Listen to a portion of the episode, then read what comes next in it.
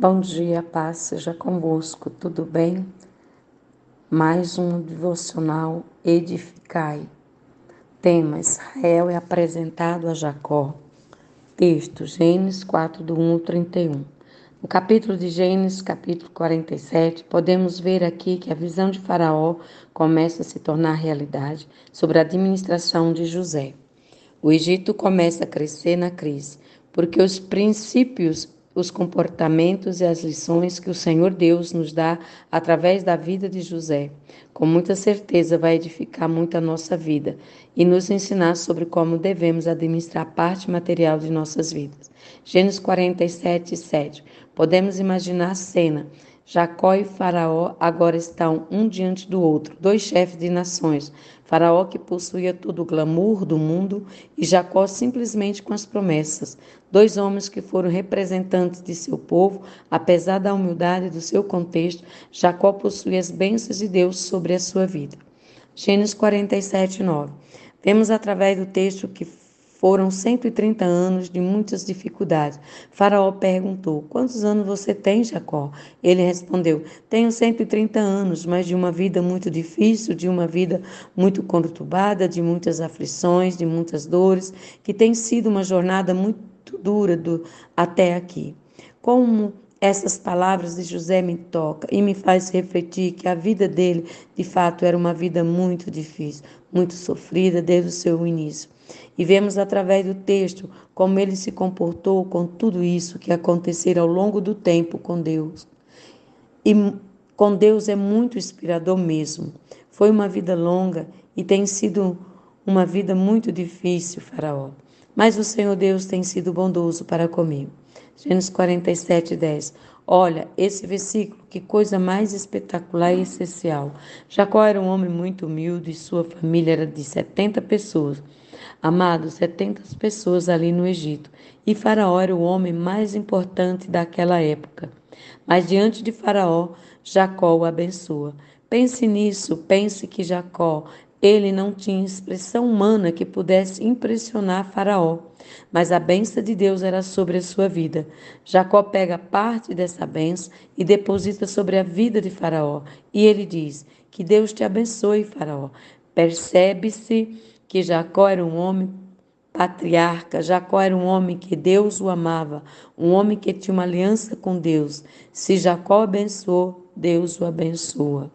Aqui Jacó liberou palavras e bênçãos e o Senhor confirma essas palavras, porque Deus é com Jacó. Talvez seu contexto seja um contexto humilde ou seja um contexto simples. Talvez você não tenha tanta infraestrutura e que Tenha diante de você pessoas glamurosas, mais poderosas, que tenham mais aparência, estão mais suntuosas e você só tem apenas Deus.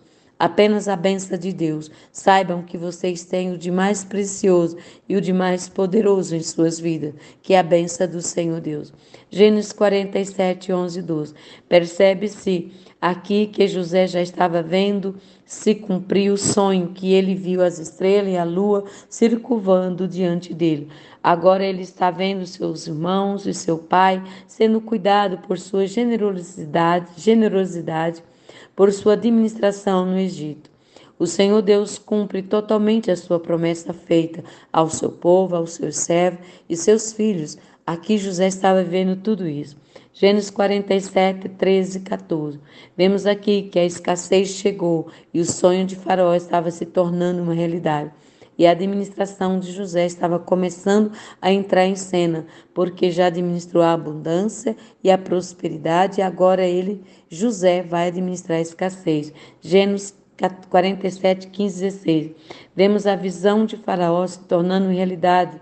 Nós vimos que José mantém o plano que o Senhor Deus lhe havia revelado, o sonho de Faraó que o Senhor mostrou a José, que havia um tempo de abundância e um tempo de escassez.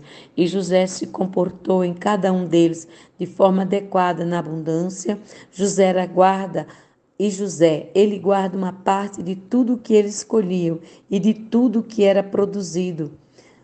Na escassez, José, ele vai administrar de forma mesmo que na escassez ele continua crescendo. Isso é um poderoso princípio administrativo, tanto para mim e quanto para, para vocês. O Senhor Deus tem abençoado a sua vida com abundância e você tem ganhado mais do que precisa ter para viver?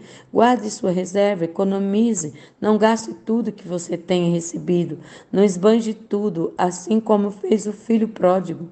Guarde suas reservas, guarde uma parte. José mesmo dá esse exemplo para nós. Ele guarda um quinto de tudo que ele recebia no Egito e tudo que era produzido. Isso foi por sete anos e foi o suficiente não apenas para manter o Egito bem, mas como fazer o Egito crescer durante a escassez. Gênesis 47, 20. Perce, percebo na administração de José, não apenas faz com que eles tenham provisão suficiente, mas faz com que eles cresçam na crise.